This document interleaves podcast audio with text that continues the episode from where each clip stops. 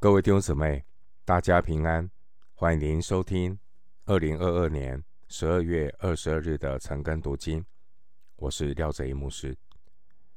今天经文查考的内容是《传道书》第八章九到十七节。《传道书》第八章九到十七节内容是日光之下无法参透的困惑与虚空。首先，我们来看《传道书》第八章第九节。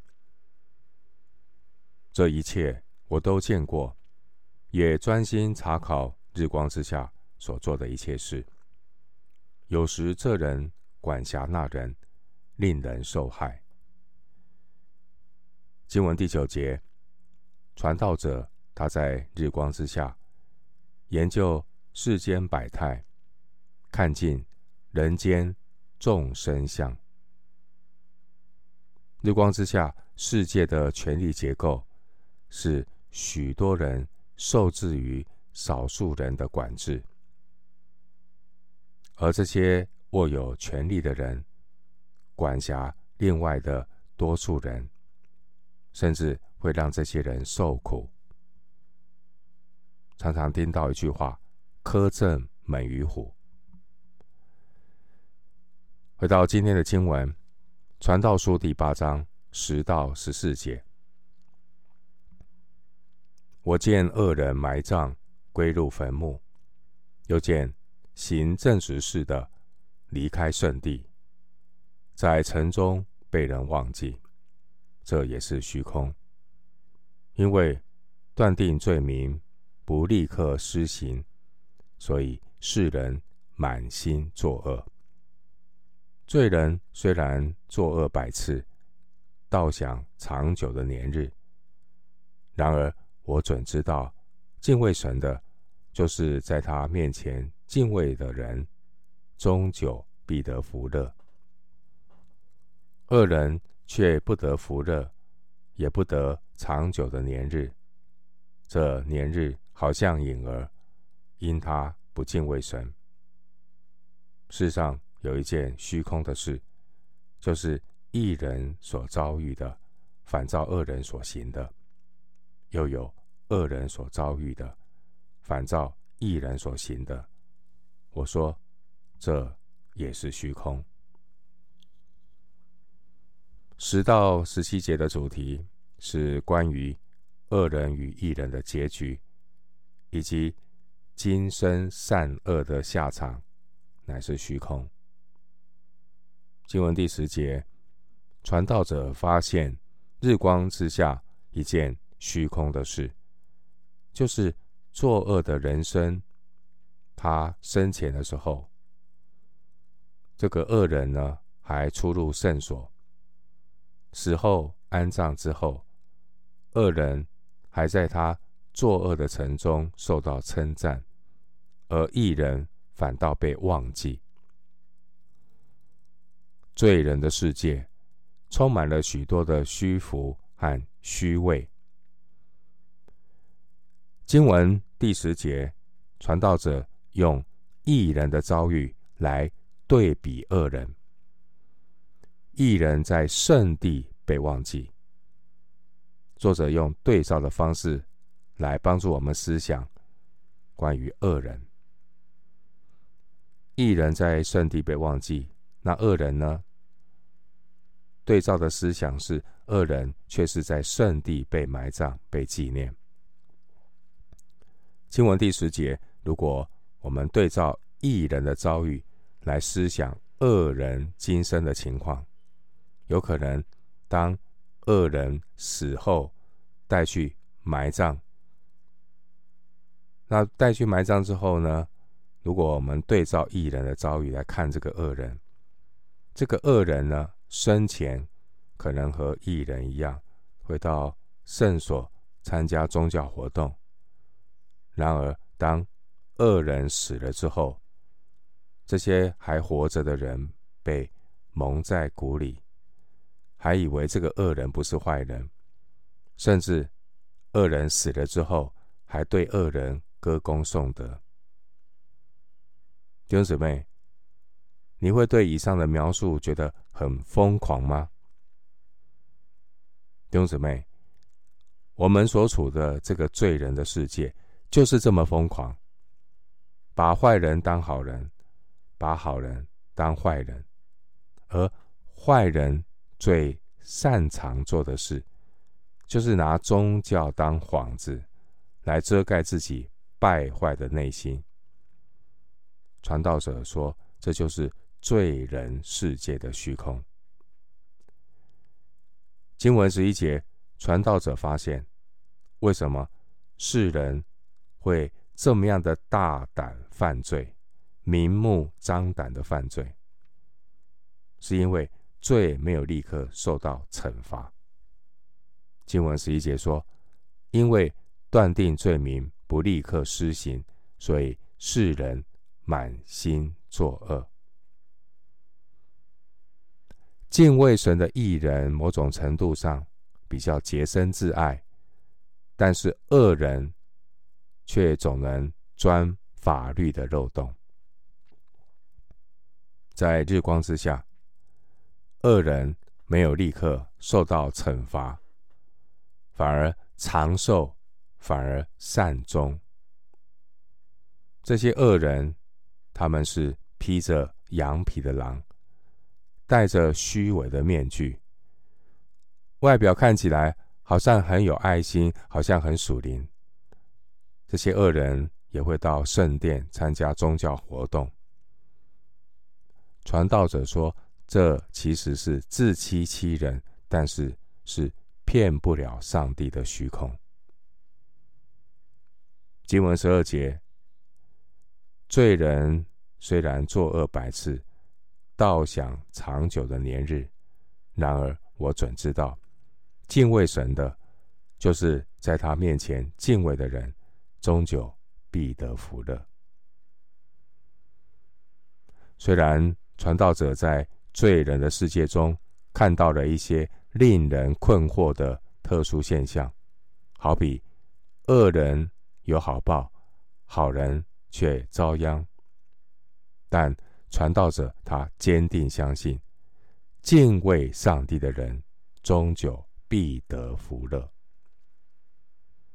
即使一个经常犯罪的人，他得享长寿，但又如何呢？长命百岁的恶人，也必须面对罪人的定命，并且人死后都要面对上帝公义的审判。经文十三节，传道者很清楚的告诉我们：恶人却不得福乐。恶人没有从神来的平安喜乐，所以十三节描述恶人的年日好像影儿。这些恶人今生外表的生活看起来好像很风光，但却不值得羡慕。因为追逐影子的人，他的下场就是幻影一场的虚空。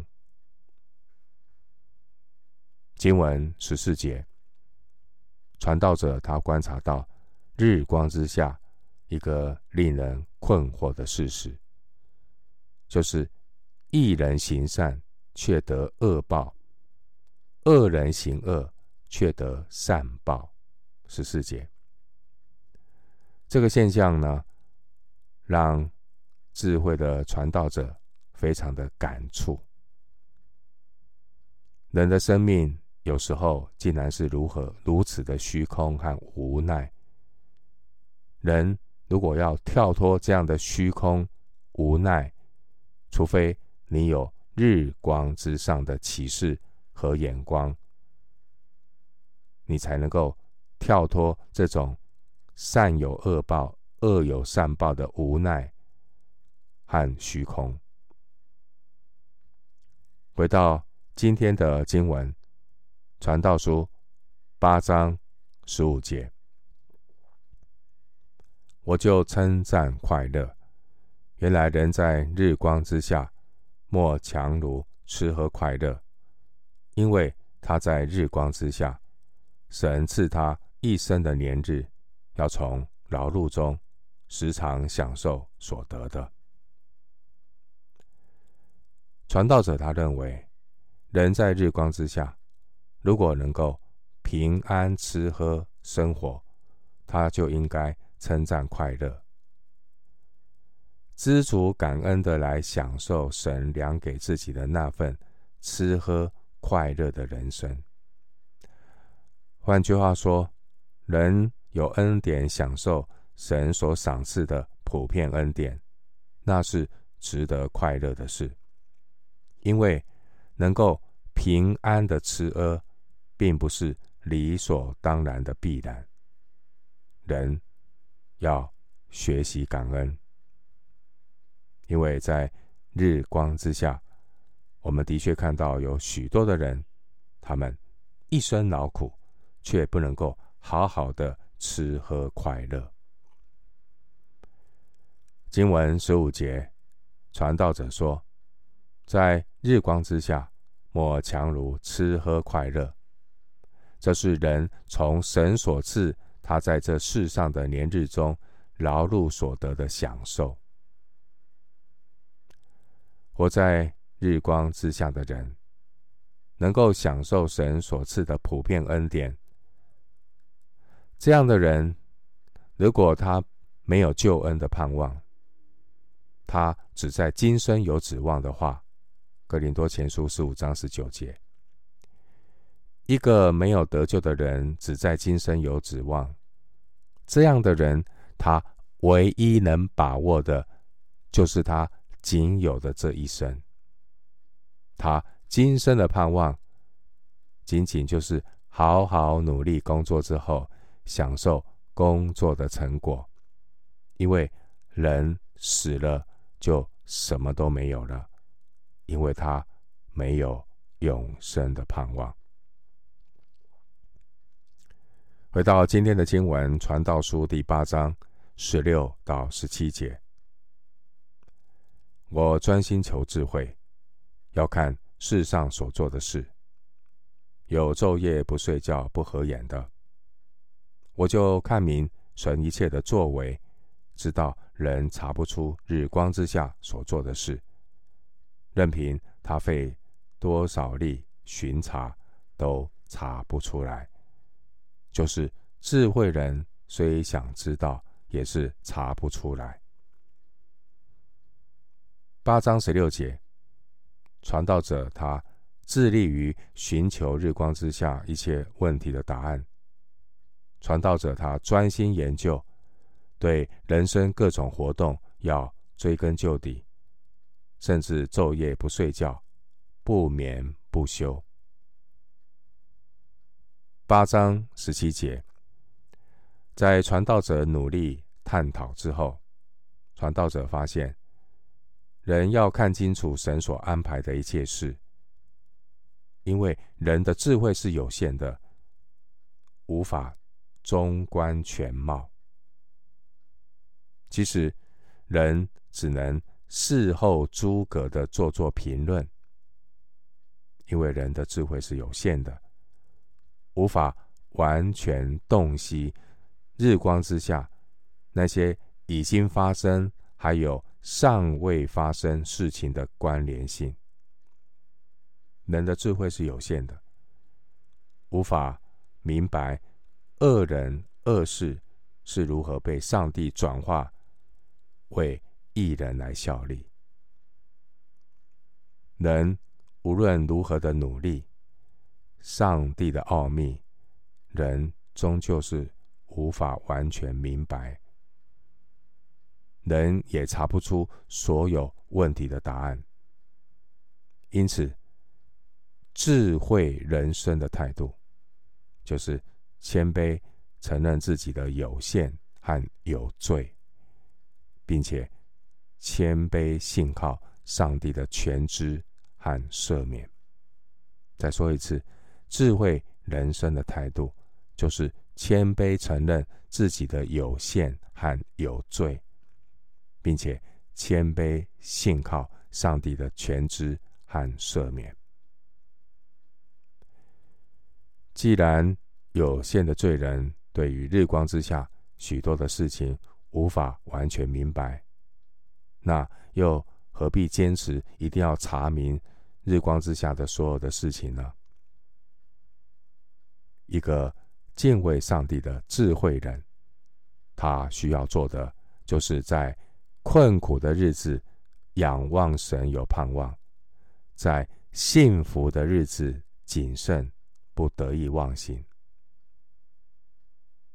弟兄姐妹，我们知道，人生所有的答案根本不在日光之下。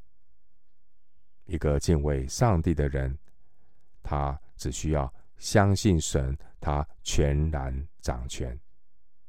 敬畏上帝的人，知道万事都互相效力，一切都有日光之上的神来带领、来扶持。记住罗马书十二章十二节的话：在指望中要喜乐，在患难中要忍耐，祷告要恒切。罗马书十二章十二节。敬畏上帝的义人，他在困苦的日子里会仰望神，有盼望。敬畏上帝的艺人，他在幸福的日子里会谨慎，不得意忘形。